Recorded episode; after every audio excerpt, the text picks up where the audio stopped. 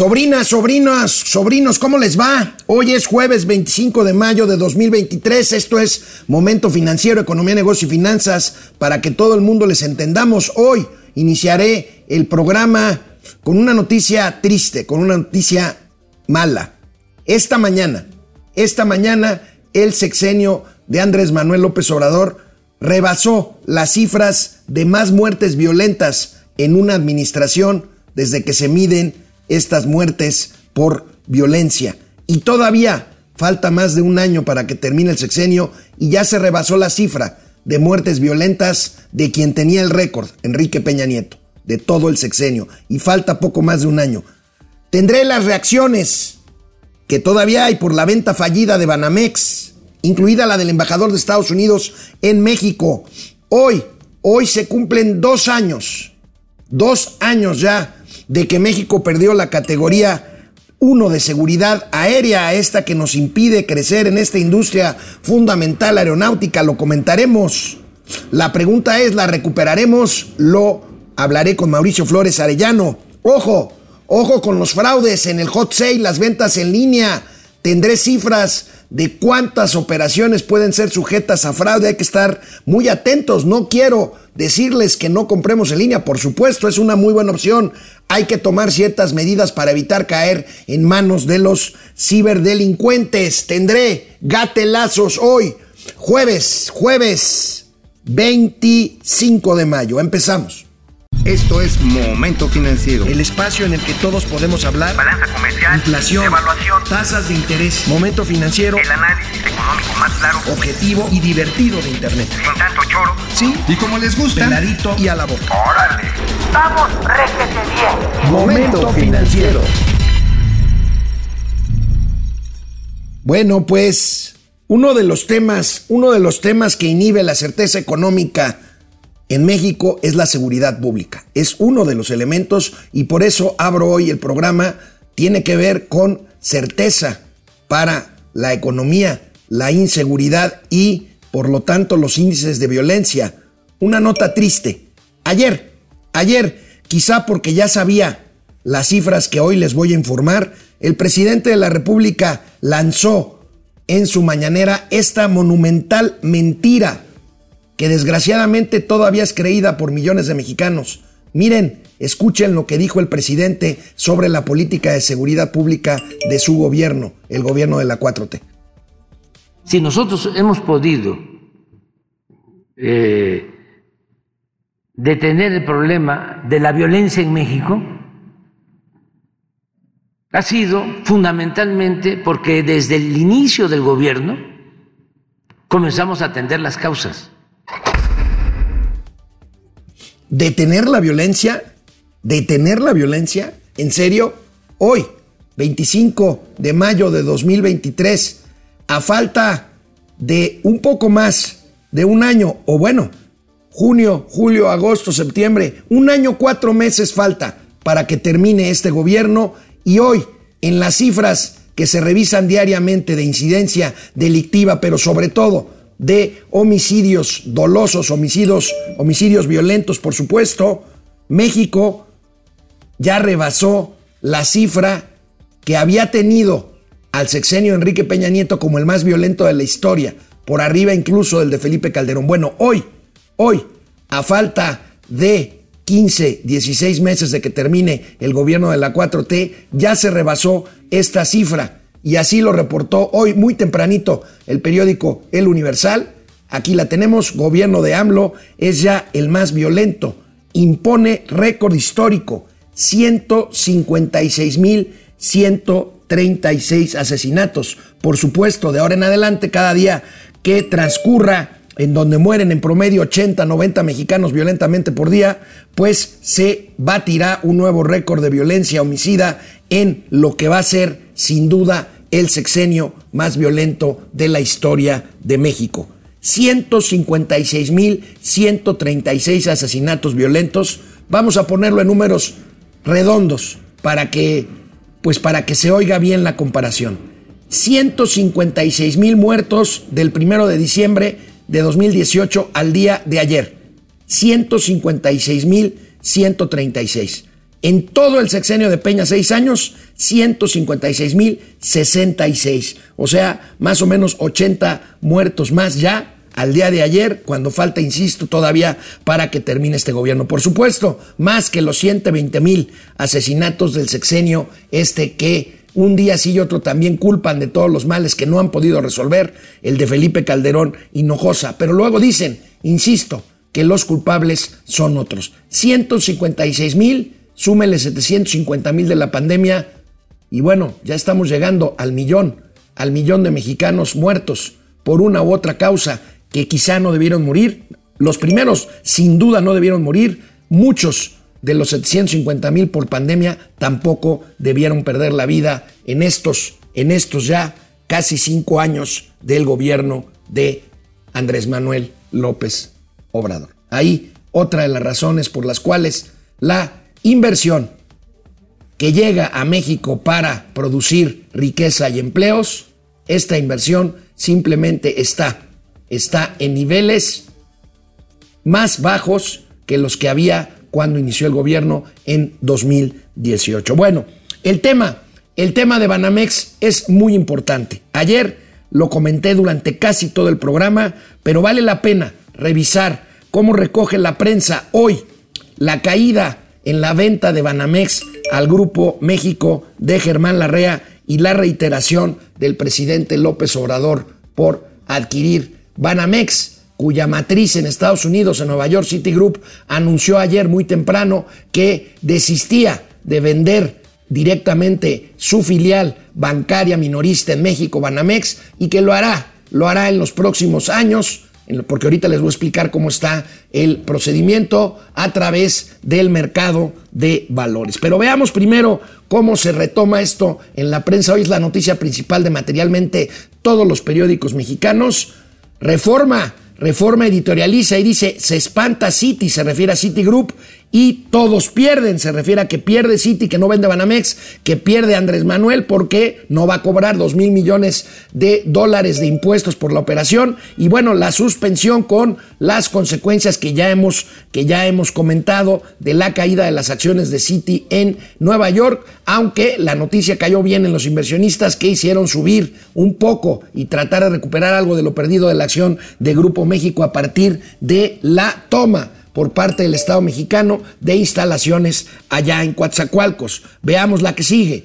Aquí tenemos el Universal. El Universal dice, ni para la REA ni para AMLO. Banamex va a la bolsa de valores. Citi cambia de estrategia para la venta del banco. Expertos señalan que fue un movimiento para neutralizar la intromisión del gobierno. Esta intromisión de la que yo discutía ayer con Mauricio Flores Arellano en la llamada de páginas interiores de este mismo periódico Universal, dicen que AMLO espantó la venta de Banamex a Citi. Y cómo no, si puso mil condiciones desde un principio, que si los empleados, que si no podía ser adquirida más que por mexicanos, esto le quitó valor. Calculan que unos 3 mil millones de dólares a el precio base inicial con el que se pretendió vender hace más de un año, un poco más de un año, el Banco Nacional de México. Interesante las visiones de cada medio, porque bueno, Excelsior un poco más informativo, acciones de Banamex se cotizarán en bolsa, la transacción se alargará hasta 2025. ¿Por qué? Pues porque les comento, sobrinas, sobrinos, este proceso implica que Citigroup que tiene una división de México que incluye varias subdivisiones, banca patrimonial, banca minorista, que es Banamex, Afore Banamex, eh, Fomento Cultural Banamex, una serie de cosas, tendrán que hacer una división, dividirse, eh, separar todas estas divisiones como primer paso. Esto llevaría casi un año, de aquí al 2024. Y luego, esto, este, este resultante tendría que cotizar un año más antes de poder hacer una oferta pública. Eh, entonces tendría que permanecer así antes de hacer una oferta pública. Entonces, estamos hablando de que Citi le apuesta a que esto ocurra hasta 2025, ya que haya terminado el sexenio López Obrador o ya que haya iniciado el próximo, el próximo sexenio. Aquí la preocupación es si no habrá otra decisión del gobierno mexicano de aquí a que esto ocurra. No quiero ni pensarlo, pero ahí está, ahí está. El financiero anuncia City venta de Banamex solo en bolsa.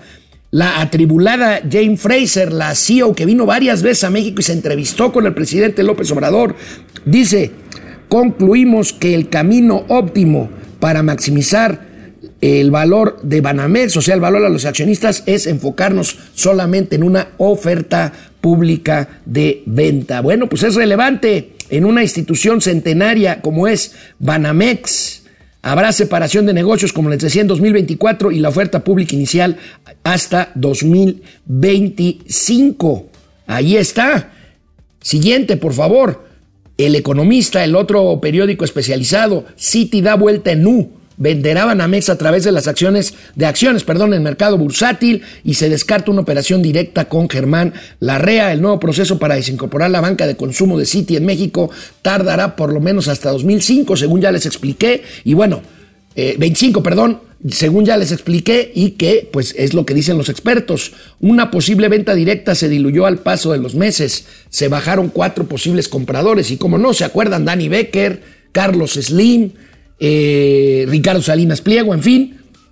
Y bueno, pues posponen venta de Banamex hasta 2025, más directo el Heraldo de México, pero lo que es una joya y que siempre les comento el tema y se vale porque son opiniones y posiciones editoriales. Vean cómo cabecea la jornada. La jornada, que es un periódico cercano a la 4T, la rea fuera de la compra de Banamex. O sea, es una señal muy clara muy clara del problema que tiene Andrés Manuel y que tuvo siempre Jorge Larrea y eso en una operación tan relevante pues habla de un jefe de gobierno, un jefe de Estado que privilegia sus eh, pues fobias personales y pues no está Mauricio aquí porque me volvería a pelear con él. No es que defienda yo a Germán Larrea, pero Germán Larrea es el propietario de eh, Grupo México y es el que quería comprar City Banamex, incluso para poder reiterar esto que les estoy diciendo. Hay un editorial corto, un parrafito que publica todos los días la jornada en su contraportada que se llama La Rayuela, que es un editorial, una posición editorial del periódico. Bueno, les platico lo que dice hoy La Rayuela de la jornada. Dice, en la naturaleza como en los negocios no hay que darle alas a los alacranes. Refiriéndose, por supuesto, sin decirlo, a Germán Larrea, a quien no defiendo, seguramente es un alacrán.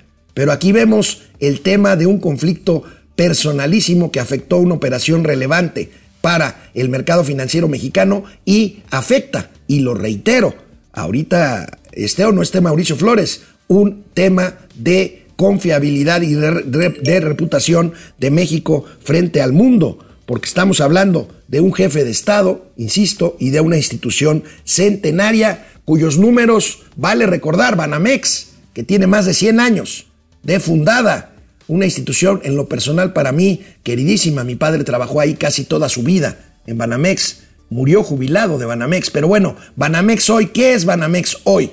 Banamex, el negocio minorista de banca minorista justamente en México.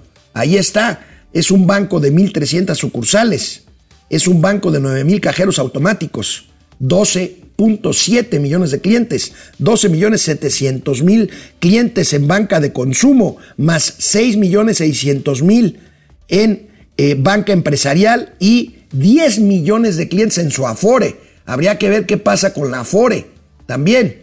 Es importante. Por lo pronto no hay nada que preocuparse. Ahorita vamos a ver qué hizo Banamex al respecto. Otra vez, sub, por favor.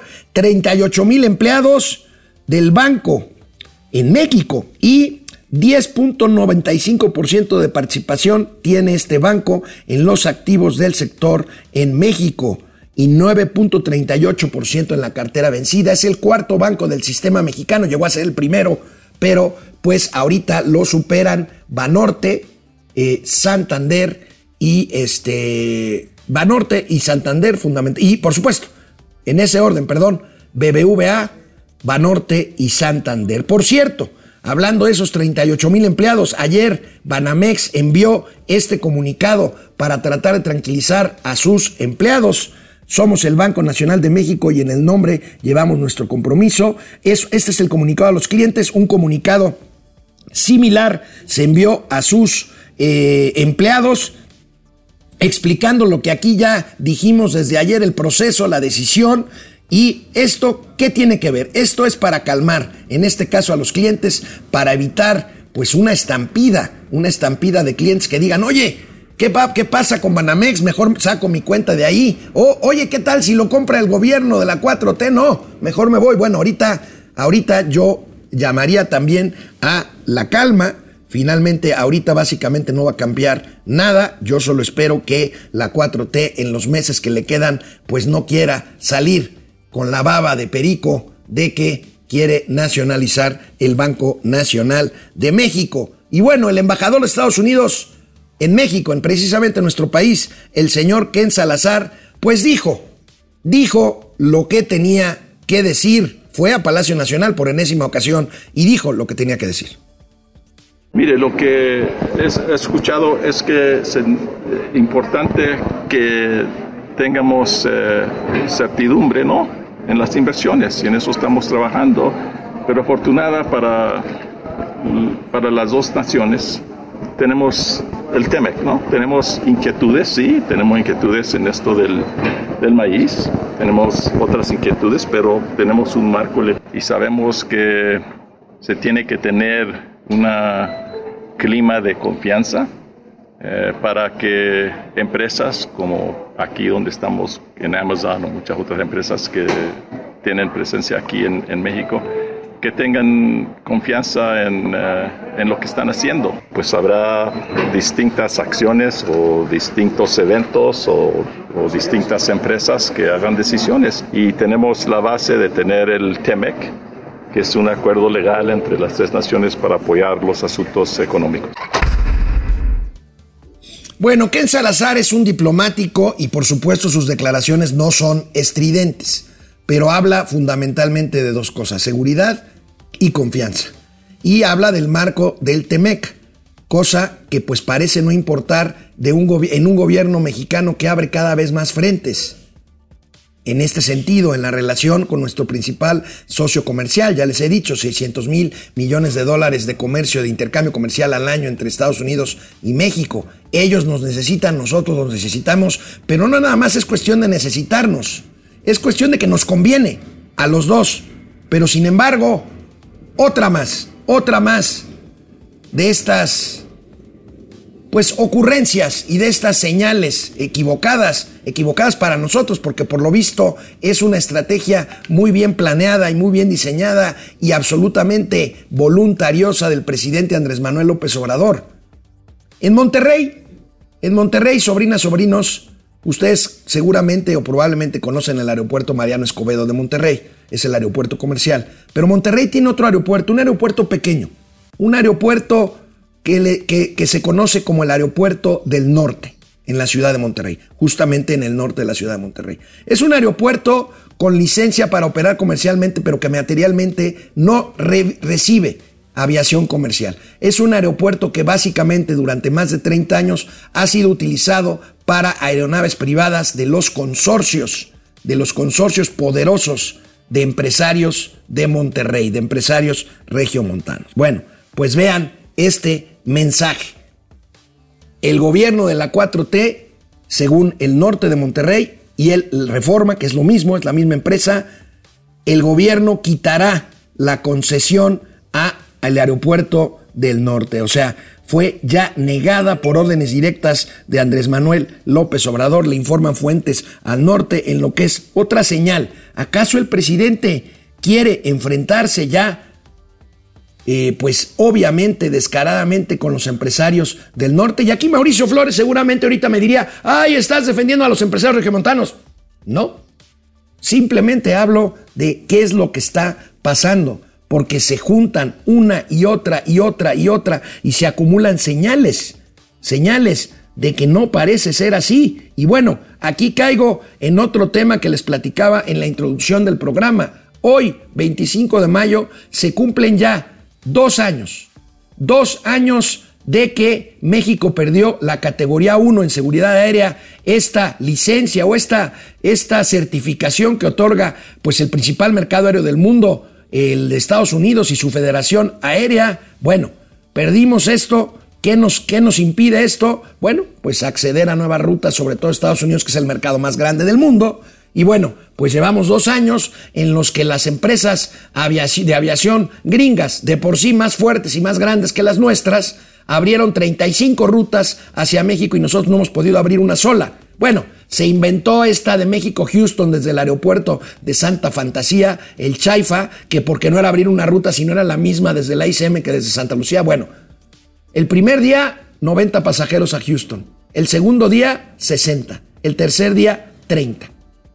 Ahí se las dejo nomás. Y bueno, mientras tanto, esta licencia que se aseguró, que se aseguró que se recuperaría en cuatro meses, seis meses, ya van, ya van dos años. ¿Y saben qué?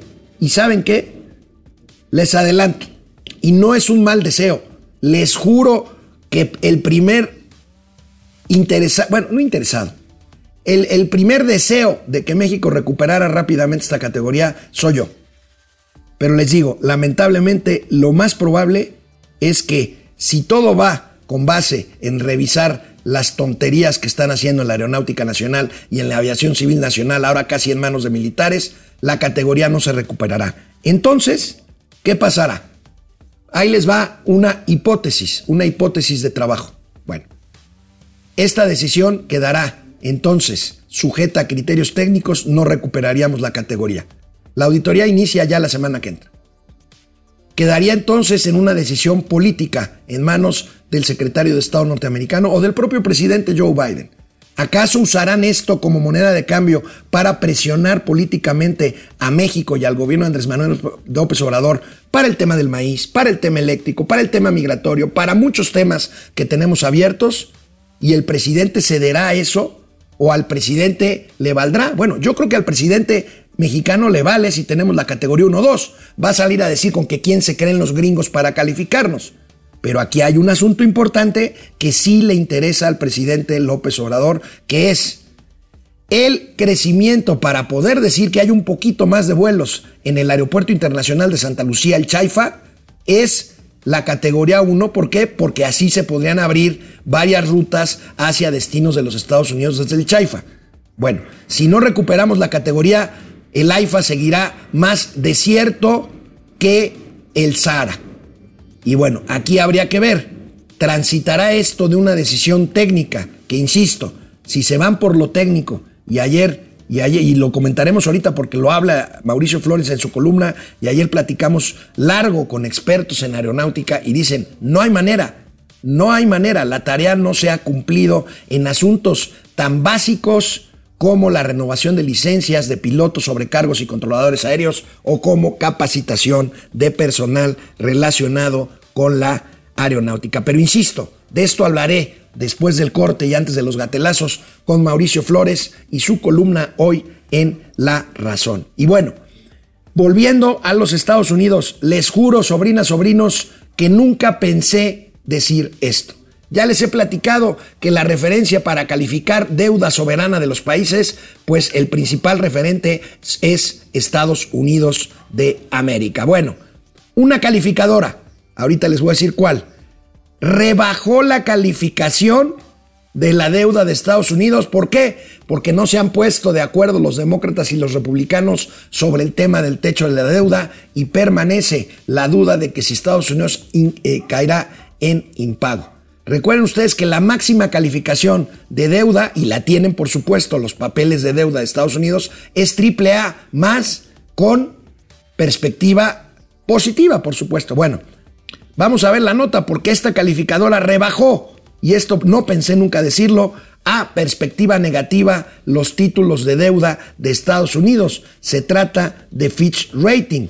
La deuda de Estados Unidos, eh, que es altísima, ha bajado Fíjense, nosotros tenemos, y aquí, aquí tiene razón el presidente López Obrador cuando dice, nosotros tenemos una deuda todavía manejable. Bueno, él dice que maravillosa, pero es todavía manejable de más o menos 50% del PIB. La deuda en Estados Unidos es de 112.5% a finales de 2012, ha bajado a 122.3, no, pasó de 122.3 en 2020 a 112.5% del PIB a finales del 2022. Es un país endeudado, es un país con un déficit alto, pero bueno, aquí es muy arriba del 36.1% de países con nota AAA. ¿Por qué se mantiene la calificación AAA? Pues porque es Estados Unidos el país con la reserva monetaria del mundo, que es el dólar, ya se los he explicado. Pero bueno, Japón tiene, por ejemplo, 300% de deuda con respecto a su PIB. Pero bueno, ahí tienen esto que nunca, nunca pensé decirles. Las negociaciones continúan y bueno, sigo pensando, aunque se acabe el tiempo, todavía tenemos eh, esta semana, bueno, mañana y un par de días de la semana que entra para llegar a un, a un acuerdo. Y bueno, pasemos al tema del hot sale, esta pues iniciativa de ventas en línea que llega ya a su segunda, tercera edición. Bueno, este año empieza el próximo lunes el hot sale y bueno, hágalo por favor con cuidado, hágalo sí, pero hágalo con cuidado, porque veamos esta información. Eh, lo trae el periódico El Financiero. Cuatro de cada 200 compras que se hacen por segundo en el hot sale serán de estafadores, que buscarán que buscarán justamente sacar ventaja, son pillos cibernéticos, los más afectados son el comercio y lo más buscado por los defraudadores son ventas en línea de celulares, computadoras personales y consolas y vinos tengan cuidado, háganlo. Yo no estoy aquí ni viendo el, el, comercio electrónico, pero veamos de lo que estamos de lo que estamos hablando. Vamos a verlo con cuidado. Primero, hay sitios web falsos. Los estafadores imitan a las plataformas de comercio electrónico legítimas. Suelen ofrecer productos a precios muy bajos para atraer a los consumidores desprevenidos. Tengan cuidado. Si ven una oferta, chequen bien si es auténtica es muy difícil que algo se venda a muy bajo precio y que no haya una sospecha de que sea algo irregular. Es como las tasas de interés, cuando les ofrecen rendimientos así brutales, duden, porque entonces cualquiera ofrecería ese tipo de rendimientos. El phishing, por supuesto, en donde se envían correos electrónicos o mensajes de texto, de texto fraudulentos que suplantan la identidad de las plataformas de comercio electrónico participantes en el hot sale. Tengan cuidado, yo por ejemplo, no tiene que ver con el hot sale, pero acabo de recibir un correo del SAT eh, notificándome de que debo de renovar mi firma electrónica, cosa que es cierto. Bueno, lo consulté con mi contador, saludos Gabriel Terán, y bueno, me dijo, borra ese correo de inmediato, es un fraude, es un virus. Bueno, sigamos con la forma de defraudar en, el, en las ventas en línea, en el comercio en línea, ofertas falsas. Algunos estafadores publican anuncios o promociones eh, falsas en línea, pero en realidad son eh, estafas diseñadas para obtener pagos sin entregar los productos prometidos. Venta de productos falsificados. Aquí también la falsificación, sobre todo de alcohol. Bueno, robo de información personal. Esto puede incluir el robo de los datos de tarjeta de crédito o el acceso no autorizado a cuentas de un usuario o plataformas de comercio electrónico. Chequen muy bien. Aquí algunas recomendaciones para enfrentar, para enfrentar estos, estos problemas. Vamos a verlas con cuidado para protegernos ahora en el hot sale. Eviten hacer clic en enlaces sospechosos que reciben sin haberlos buscado. En esencial, comprar en plataformas de comercio electrónico confiable. Chequen la, la HTTPS. Tiene que ser esta, esta este prefijo, digámoslo, en la dirección URL. Me platicaba un experto que esto es tan simple como checar que tenga este prefijo HTTPS.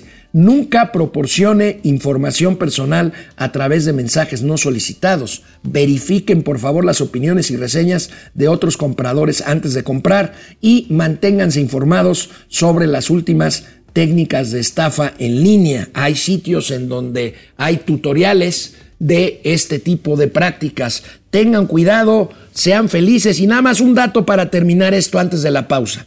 Solo la firma Mercado Libre, que es ya un gran jugador en comercio en línea, seguramente ustedes tienen experiencias positivas con Mercado Libre. Bueno, solo Mercado Libre tiene contratados y trabajando a 500 personas vigilando operaciones sospechosas. Ahí nada más les dejo ese dato que nos da Mercado Libre. Saludos a Diego Montoya, hoy es su cumpleaños. Saludos por allá, mi amigo Diego Montoya de Mercado Libre. Y bueno, vamos, vamos a un corte. Vamos a ver qué nos dicen sobrinas, sobrinos Y regreso con Mauricio y el tema el tema de la degradación de seguridad aérea. Bueno, pues aquí están como siempre, se los agradecemos muchísimo. Jesús Rubio, ¿cómo estás Jesús? María Lucila Galván, Carlos González. Según Darío Celis, la venta de Banamex se cayó cuando AMLO habló de impuestos, dos mil millones de dólares. No tanto cuando habló de impuestos, sino cuando le expropiaron, Carlos. Eh, bueno, según la versión de Darío. Este, es, estoy diciendo, pero bueno, ahí están las dos versiones. Hay incluso eh, quien dice que el presidente López Obrador simplemente no quiso o vetó en la medida de sus posibilidades la, eh, la compra por parte de Germán Larrea, Luis Alberto Castro, buenos días a Pepe Justi Marco Antonio Chávez, será Marco Antonio Mares de Economía y Finanzas. Bueno, aquí no me molesta, Pepe Justi y Marco Antonio Mares son extraordinarios eh, periodistas y grandes amigos de toda la vida, míos eh, y de Mauricio también. Luis Alberto Castro, José Almazán, dice que somos Marty Gared y Jordi Rosado las finanzas. Bueno, Marty Gared es él porque simplemente todo pasa por él y él dice puras barbaridades cuando se trata de analizar las cosas. Azucena Carballo, desde Pachuca Hidalgo, saludos. Alejandro Méndez Tocayo, en Querétaro, saludos a Querétaro. José Manuel González Sainz, hola desde el sur de CDMX. Aquí estamos también en el sur de la ciudad. Leonora Patti Jr., tengan un excelente día jueves. Gracias, León Cabrera Flores. También desde la Ciudad de México, Yolanda Luna. Santiago Arzate desde Puebla. ¿Cómo les va, Santiago? Parece que ya bajó eh, la furia de Don Goyo y parece que ya hay menos ceniza. Ojalá. Saludos a todos mis amigos poblanos. Miguel Rodríguez, buenos días desde San Luis Potosí. Si el pueblo bueno elige a los magistrados de la Suprema Corte, son capaces de elegir a medio metro y a peso pluma, o lo que es peor, a Mauricio Flores. Pa la madre, ¿se imaginan a Mauricio de ministro de la Corte? No, bueno, a ver, la toga sería con figuritas de animalitos. Eso, ya con eso les digo todo. Leonora Patti Jr., tras conflicto contra la REA, ahora la Marina quiere cerrar la terminal de Aeroméxico en el AICM. Patricia Chávez, concuerdo con el tío Alex, el presidentito es un método chismoso y estropeó todo. Eh, Julio César Morán, viva México, viva la patria, carajo. Exactamente, Julio. Eh, Carlos González, los impuestos por venta de Banamex City los tiene que pagar en Estados Unidos. Uy, uy, uy, déjame checarlo, Carlos, porque está comprando un activo mexicano. Vamos a ver qué pasa con el caso de que lo haga ah, como lo anunció a través de una oferta pública inicial. Alex, dice Rubén Chávez, ¿cómo estás, pelón? Pégale otra glorieta gritoneada al tío Mao como ayer. Tengo listas mis palomitas. Ahorita nos echamos otro tiro. Gracias, Rubén, mi querido amigo de tantos años. El Coyotazo, Alison, Ale Mus, saludos Alex. Hace tiempo que no los podía ver. Un abrazo desde Santiago de Chile. Sí, no te habías visto, Ale. Bueno, pues aquí andamos. Ernestina Araujo, saludos. Bueno, tenemos Conste que a partir de que me regañó con toda justicia y con toda razón una de nuestras queridas sobrinas, ya no digo que hay una encuesta, es un sondeo. Un sondeo que hace mi amigo Argenis García allá abajo eh, vía las plataformas electrónicas. ¿Cómo calificarías al gobierno de AMLO en materia de seguridad? Reprobado 95%, pues no se necesita hacer un sondeo. El más violento, pero no importa. Viva la 4T, 5%. Nada más faltó decir que es culpa de Felipe Calderón, que pues dejó de gobernar hace 6 más 4, hace 10 años. Pues ahí está. Bueno, este, vamos de regreso. Vámonos. Bueno, pues están confirmando las mismas fuentes eh, que le dieron esta nota reforma y al norte que efectivamente el gobierno mexicano ha cancelado la concesión del aeropuerto del norte allí en la ciudad de Monterrey, Nuevo León, y usuarios reportaron desde hace días presencia de militares en la terminal aérea. Es una terminal, fíjense, pequeñita. Eh, yo eh, tuve la ocasión de aterrizar varias veces ahí. Eh, usada básicamente por aviones pequeños, aviones privados.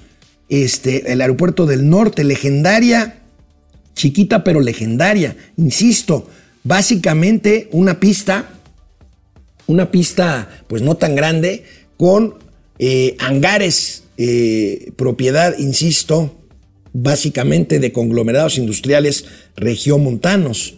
Bueno, pues otra señal, Otra señal, además de que por ahí estoy viendo también que en redes sociales que pues está habiendo otras expropiaciones, pero estas de carácter de terrenos para el tema del tren Maya. Bueno, pues es natural, esto es natural, pues ya ven que pues calificamos, aunque Mauricio diga que no, eh, lo de Ferrosur como la primera expropiación de activos. Y bueno, pero ya había habido y el propio presidente presumió 500 eh, ya expropiaciones relacionadas con terrenos por sus obras, por sus obras insignia. Bueno, pues eh, ya el presidente de la República también dijo ahorita, hace unos minutos, que este, se ha cumplido con todo para que regrese la categoría 1. Dice, cuando los narcos manejaban era categoría 1 al cumplirse dos años de que la Mira, es, es una cosa verdaderamente espeluznante. Es una cosa verdaderamente espeluznante. Yo les digo, ayer nos contaron unas historias de terror. Imagínense la cantidad de pilotos, sobrecargos, controladores aéreos que tienen que renovar cada año su licencia. Cada año. Bueno, llegan a las oficinas correspondientes y se hace todo a mano. O sea, no crea que por computadora y por supuesto, muchísima corrupción. Ahora, yo les preguntaba, yo les preguntaba, oigan, pero esto era igual antes. Me dice, pues mira, había, había corrupción, sí, menos también. Y a lo mejor, pues no había los mejores sistemas, pero por lo menos, pero por lo menos, había un resultado, había operatividad, había pues entregaban las licencias, hacían las capacitaciones, en fin, bueno. Casos tan básicos como este de las licencias, como la capacitación, se requiere un nivel, hay seis niveles de inglés para los, para los pilotos, por ejemplo. El nivel 6 ya no requiere absolutamente nada, ya es materialmente una persona bilingüe. Pero quien no tenga el nivel 6 tiene que hacer cierto, bajo cierto tiempo, eh, pues exámenes de inglés en estas oficinas de control aéreo, fundamentalmente la federación, la nueva agencia aérea, que pues dicen que es verdaderamente un desastre. Como dice un amigo mío, Gilberto López, no saben ni lo que ignoran. A ver si ahorita le acabo de pasar a Davo lo que acaba de decir el presidente sobre esto de la categoría 1, a ver si hay chance de ponerlo, porque verdaderamente, ¿saben qué? Yo sí estoy verdaderamente espantado por lo que me contaron ayer. Lo trae Mauricio, que todavía no se conecta, ahorita lo vemos, ahorita lo vemos con él, pero pues realmente, si fuera, insisto, por cuestiones técnicas, estrictamente técnicas, de cumplir los requisitos para acceder a la categoría 1, desgraciadamente esto no sucedería. Por más que el secretario de Infraestructura, Comunicaciones y Transportes, Jorge Nuyo, haya ido a poner orden, que el almirante Velázquez Tiscareño esté haciendo un papel, un papel pues decoroso en el, Aeropuerto Internacional de Ciudad de México que está completamente rebasado. Sí, está rebasado, pero porque a estas alturas ya debería estar cerrado. Y ya debería estar cerrado porque debería estar funcionando el Aeropuerto Internacional de Texcoco en vez del desértico Aeropuerto Internacional Felipe Ángeles, el Chaifa, el aeropuerto de Santa Fantasía. Y bueno, pues antes de seguir comentando esto, pues vamos a ver si el buen Sub eh, ya tiene eh, el extracto de lo que dijo. Está en eso, él sabe trabajar bajo presión, pero bueno, esto a dos, a dos años. ¿Se acuerdan? Este odiado gobierno de Felipe Calderón para los Chairos. Felipe Calderón es que todo el mundo dijo cuando perdimos hace dos años la categoría. Sí, pero es que Felipe Calderón también la perdió en su gobierno, sí. Pero ¿saben en cuánto tiempo la recuperó el gobierno de Felipe Calderón? En cuatro meses. Aquí ya llevamos dos años. Las líneas aéreas norteamericanas nos están comiendo el mandado. La única ruta que ha salido nueva es esta que les digo de Houston, del Chaifa a Houston con esta pues escasez 90 pasajeros en el mejor de los casos para un avión Embraer de 100 o 120 pasajeros. Pero bueno, esto dijo hace unos momentos el presidente de la República. Digo con todo respeto, ¿no? porque se ponen muy exigentes los del gobierno de Estados Unidos. Digo con todo respeto, eh, la agencia encargada de calificar el aeropuerto, que regrese el aeropuerto a categoría 1 entonces, se cumple con todos los requisitos. Pero sobre todo los aeropuertos ahora están en manos de gente que cuida a los pasajeros, que cuida que no se roben las maletas. Podemos informarles de que prácticamente no hay robo de maletas en el aeropuerto de la ciudad, que está a cargo de la Secretaría de Marina, desde luego, decomiso de droga, orden. Entonces, y se ha cumplido con todo para que regrese el aeropuerto a categoría 1. Entonces le dije al secretario de Comunicación, coméntales amablemente a los Estados Unidos de que cuando los narcos manejaban el aeropuerto de la ciudad, era categoría 1. ¿Y dónde estaban ellos? Dice, coméntales a los gringos. Pues yo le comento, señor presidente, que usted no sabe de lo que habla, porque la categoría 1 no es para el aeropuerto. La categoría 1 es para todo lo que implica la navegación aérea, los servicios aéreos, los aviones, los pasajeros, los controladores aéreos, todo lo que es el tráfico aéreo de un país o el tráfico aéreo internacional y no de un aeropuerto. No vamos a recuperar la categoría 1 por solo el hecho de que ya no se roben maletas en el aeropuerto internacional Benito Juárez. Mauricio Flores Arellano, buenos días. Amigo, como tú bien lo dices, este señor no sabe ni lo que ignora. Este, la verdad es que salió bien. A ver, a ver, ¿habrá algún chairo por ahí que le pueda decir que la auditoría que empieza este lunes, y si quieres de una vez ahí le doy rápidamente en la columna, en la auditoría que hace la Federal Aviation Agency, Administration, perdón, eh, pues resulta que además va a revisar tres de los 18 capítulos que la organización Aérea de la Aviación Civil Internacional o AWACI ha estipulado desde su convención de Chicago en 1949. Estos tres aspectos tienen que ver con la autoridad aérea, tiene que ver con licencias, con registros, pero también tiene que ver con la revisión de los equipos y calidad de los aviones y así como de la parte médica, no la navegación, todavía esa no, y eso es nada más para los aviones que vuelan en el espacio aéreo de los Estados Unidos, ¿eh? Ojo, la categoría 1 no toca ni el tema de una de la seguridad aeroportuaria, no toma el tema de la aeronavegabilidad, que ese es otro pedo, ¿eh, amigo? Ya lo vamos a abordar con más detalle en los próximos días. No toma el aspecto de la seguridad en términos del control del tráfico de estupefacientes o mercancías prohibidas. No, no, no. El asunto es que lamentablemente creo que ya no lo vamos a pelar otra vez con este asunto de la categoría 1. Pero no por, no por los sheriffes, ¿eh? De hecho, ahí sí echan la, eh, la calumnia de la razón que medio me la rasuraron, pero por una cuestión de espacio. Esta vez no fue que se hayan pandeado tanto. Pero bueno, aquí básicamente el asunto es que este, los sheriffes, son seis los que van a venir, van a agarrarse ahí cinco días pelados de noche a la mañana y van a entrarle durísimo a revisar cada una de las de los elementos de estos tres de 18 capítulos que tiene el acuerdo de WASI. Pum, pum, leer, revisar. Y a lo mejor dicen, está muy bien, adelante, pero ellos no dictaminan si nos regresan la categoría van a platicar con Bill Nolan, que es pues, nada más ni nada menos que el chingonetes ahí de, de la FAA, él se voltea con el señor secretario de Transportes, Peter Bugatti, y además se junta con el señor Anthony Blinken.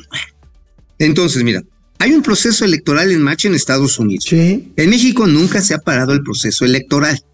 Y además hay que considerar esto que no es menor. Tenemos el peor momento de relaciones bilaterales, yo creo que en 50 años. Y por lo tanto, pues, ¿tú qué crees que van a decir los gringos? Oye, ¿Tú crees que le vamos a permitir otra vez que vuelen? Porque además hay un interés comercial. Las aerolíneas norteamericanas se han papeado bien chingón con estos dos años que hoy se cumplieron. Hoy se cumplen dos años de que perdimos la, la certificación número uno. Así que este, pues el señor López Obrador dice, ¿dónde estaban cuando el narco manejaba el ASM? Pues es, no es un tema que le correspondía a la Oye, FAA. Oye, amigo, entonces compartes mi hipótesis con lo que acabas de decir de que si fuera por cuestiones estrictamente técnicas, de acuerdo con la información que tienes Sí. y tenemos, eh, no recuperaremos la categoría 1. Es probable que la recuperaríamos, pero por una cuestión política en donde habría de por medio, sin duda, muchas presiones del No, gobierno ver, es al revés, es norteamericano. al revés, amigo, es al revés. Por cuestiones técnicas sí la recuperamos.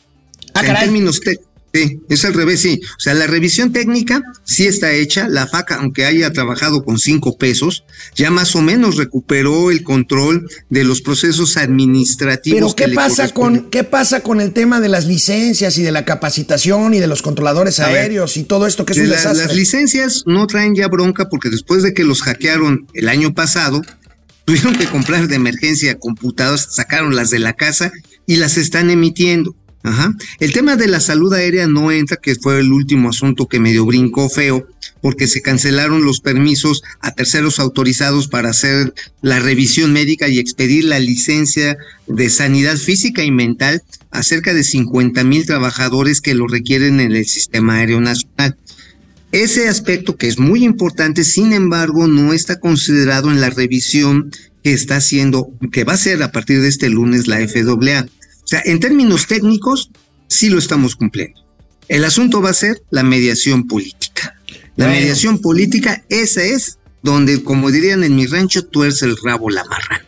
Bueno, amigo, una última hora. Hace, hace poco menos de una hora, un automóvil se estrelló contra la puerta de Downing Street 10, la residencia, la residencia del primer ministro del Reino Unido en Londres. Hay una persona detenida y bueno, pues esto siempre pone nerviosos a todos este tipo de, eh, de, de eventos. ¿Un atentado? ¿Un atentado No, no podemos, todavía nadie puede hablar de un atentado. El hecho es que eh, hay un detenido, el conductor de este automóvil que se impactó contra la reja de esta, pues, icónica dirección a donde salen los primeros ministros británicos a dar la cara a los medios. A sus súbditos, bueno, no son sus súbditos porque son los No, súbditos esos del son rey. representados. A sus Ellos son sus gobernados. representados. a sus Ah, sí. gobernados. A sus representados. Son mucho más cívicos allá en Inglaterra que aquí. Bueno. Aquí son nuestros gobernados. No, no, no, mames. Si no somos burros, que nos anden vendiendo. Vamos con sus comentarios y gatelazos. Amigo, tenemos mucho, mucha audiencia el día de hoy, cosa que les agradecemos a nuestros amigos como Pepe Almazán, que dice, es el colmo que el INE haya determinado que las corcholatas no andan en campaña ilegal. Bueno. No, bueno, es este, que la señora Tadei, ¿no será algo del circo Ataide? Porque eso de Tadei suena como Ataide, ¿no? Así es. Genaro Eric, es jueves y Maus llegará tranquilo. Carlos González, es que dicen, dicen que elegir, nos dijeron por ahí, que elegir vía voto a los ministros sería como si tú llegaras a ministro de la corte. Me imagino tu toga con dibujos de animalitos, güey, y llena de porquería y De media. lamparones, le llenas de lamparones de garnache y de tacos de canasta. cabrón. Así jaspeadita tu toga.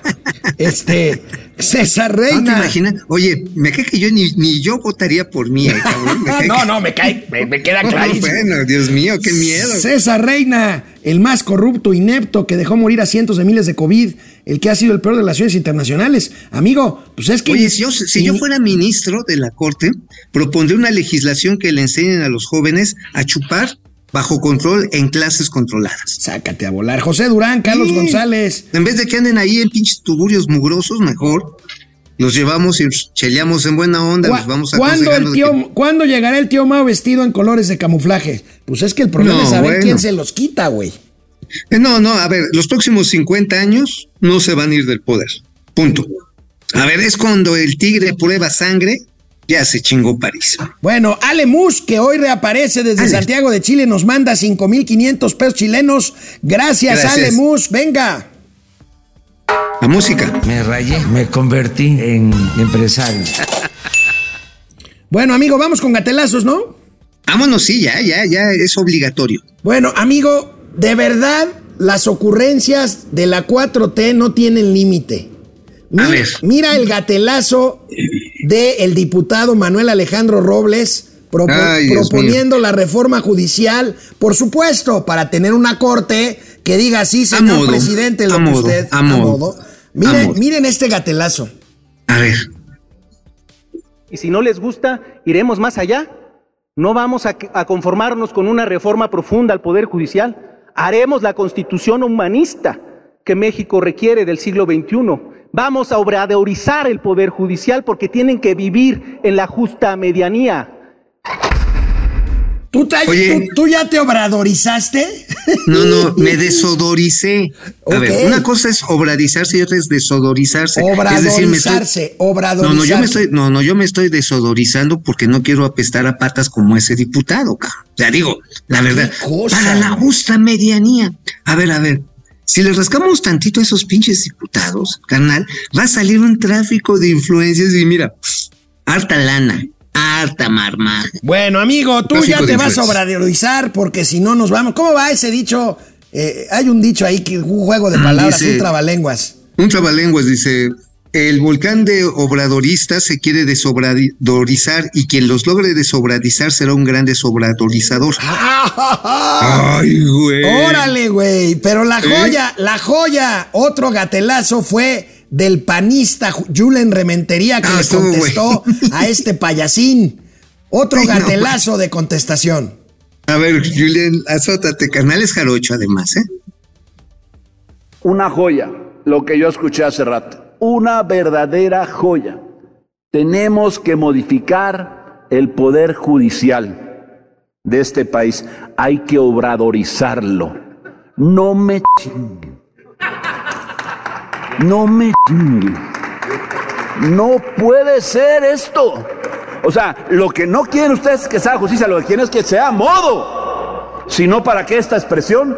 Y yo no vi que ninguno de los demás viniera a reconvenirlo. Obradorizar el poder judicial. Háganme ustedes el favor. Háganme ustedes el favor. Obradorizar el poder judicial. Nunca, ni en mis peores sueños pensé que oiría semejante tontería. Amigo, no me chingues.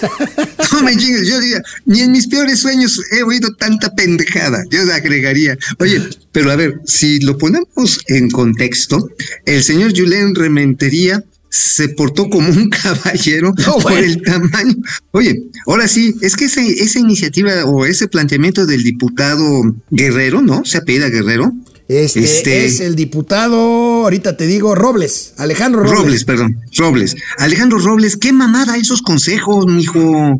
Qué mamada da esos consejos, pues, ¿no? Como dirían allá en Boca del Río, Jarochilandia. ¿Eh? Pero Bueno.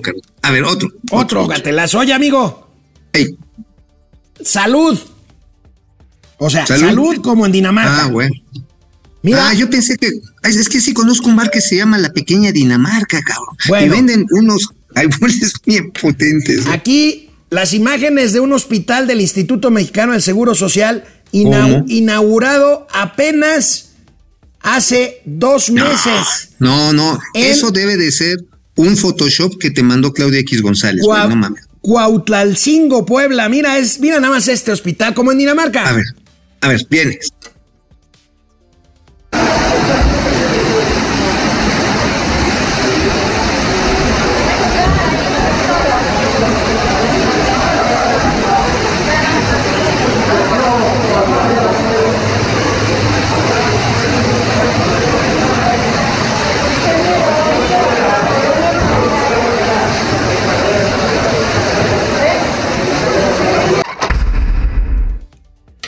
¿Sabes qué es lo peor, amigo? Que ya salieron del IMSS a decir, no, no, no, pero el techo no se colapsó, no es que esté mal construido, es la No, ceniza no. del Popocatépetl, güey, No, te, te lo es- juro.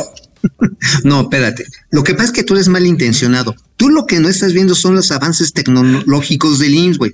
Eso se llama hidroterapia para todos los que tienen que esperar la consulta y también para el personal médico. A ver, ¿a poco no cuando tú no te metes en una alberquita así chida como la que está ahí? No te relajas, se te va el estrés, sueltas el fuá. ¿Acaso no es chingón? Así imagínate, vas a que te, a que te revisen las muelas porque las estás muy gastadas y te meten en la alberca, güey, ¿no? Una maravilla. Bueno, amigo, pero bueno, también siempre hay un tuit. un Sí, usuario claro, de supuesto. Twitter que ilustra con una fotografía en su tweet la maravilla de la atención del IMSS Bienestar como en Ah, Dinamarca. Órale. Oye, sí, se parece al policía este de tránsito, el mequetrefe este que me agarró hace, hace 24 horas, no de en el torito, ¿no? Nada más porque tomé el teléfono y de repente el güey, oríllese a la orilla. Y así ya cuando me estaba reconviniendo casi me hace así, váyase usted a la chingada porque es muy pinche grito. Bueno, amigo, ¿te acuerdas, ¿te acuerdas de Poncho Romo? Ah, sí, bueno, era el coordinador de vínculos empresariales porque en la cuarta transformación todos van a tener cabida. Bueno, Sí, voy, a recordar, voy a recordar lo que dijo Poncho Romo cuando decía que no pasaba nada si se cancelaba el aeropuerto de Texcoco, para poner después lo que dijo pues sobre el, el tema del grupo minero este del grupo México. Mira, primero lo que decía en 2018 Poncho Romo. ¿Qué decía Ponchito Rom? El aeropuerto era una cuestión, ahorita ya es otro. Por eso, ¿aeropuerto va o no va? El aeropuerto se va a revisar y si es necesario se va a concesionar. Vamos a revisar qué es lo mejor y si se Pero los inversionistas pues tienen que tener confianza en el gobierno, Por ¿no? Porque un acuerdo entre privados. No, no, no, va a ser el gobierno, y va- tiene que ser una licitación pública, tiene que ser muy ordenada, muy transparente, no con los que están. O sea, aquí el mensaje es estamos dispuestos a todo, lo que no podemos es hoy el gobierno no tiene presupuesto para que dos obras se lleven el 90% de la inversión pública del país. Y Pues, pasó. tres doritos después. Pasó tres doritos exactamente después. lo contrario. Y bueno, tres doritos después llega a Palacio Nacional diciendo que no hay tos con Grupo México. Pues a ver si Ajá. le creemos, ¿no? Mira. Oye, pero a ver, ¿qué se sentirá llegar a tan viejo y tan lambiscón, cabrón? O sea, neta, sí, digo, sí se ha papeado. Digo, neta, sí se ha papeado con sus desarrollos, sus, sus, sus, descendientes, sus ¿Ya simientes. viste, ¿Ya viste al naco del sub? ¿Qué dijo el sub? Que No es más rico sin dientes. Pues puede ser que sí. Digo, me han platicado, pero no Mira. te digo. Oye, a ver, a ver, nada más. El güey se ha papeado con una serie de desarrollos inmobiliarios y turísticos en Yucatán y en Quintana Roo. Eh, no, era de los que estaba moviendo a Julio César Villarreal para quedarse con Altos Hornos de México y se la pellizcation. Ahora, ¿no ¿sabes qué también está interesante del señor Romo? Que ahora han diciendo, no, pues ahora es que no hay pedo con el caso de Ferromex y todo este asunto. Órale, oye, nada más un numerito. El presupuesto que faltaba para terminar tu fenecido Naim, hermano, que tanto te duele, que tanto te hace llorar, pues le faltaban como 150 mil millones de baros, más o menos. Este se ha gastado más del doble en el sobrecosto de dos bocas. Ahí está, amigo. Y hoy me preguntaban en la junta editorial, el presupuesto para poder subsidiar al Chaifa al año es como 1.100 millones, ¿no? Bueno, no, son 2.600 Ya millones este me año. quedé corto. Bueno, a ver, el gatelazo de Antier de Romo que dice que no hay tos, con donde sí hay tos. A ver, Romo. Hasta luego, amigo, gracias. ¿Cómo le fue con el Es una presidente? reunión de amigos, la verdad, de amigos, platicamos de todo y de nada. ¿Cómo ve este asunto de, de Ferrosur? lo Se, de se tiene que arreglar, todo se arregla al final. Todo se arregla. Todo se arregla. Nada Gracias está en a. Dios que todo se debe de arreglar y todo se va a arreglar. ¿Estuvo en Para eso, ¿Mandé? ¿La legalidad? No estoy muy abogado, pero lo que digo es que hay muy buena voluntad de todas las partes para arreglar. De lo que yo sé que sé poco. Un saludarlos. hasta luego. No, pues sí sabe bien poco, güey. No, pues sí. Oye, este, ¿alguien le podrá comprar al señor Poncho Romo este un flasquito de corega? Amigo. Sí, porque, porque dejó la dentadura, ya sabes dónde, carnal. Nos vemos mañana aquí en el estudio. Sobrinas, sobrinos, cuídense. No se obradoricen. No, desodorícense, por favor. Para que no anden oliendo a chivo, por favor.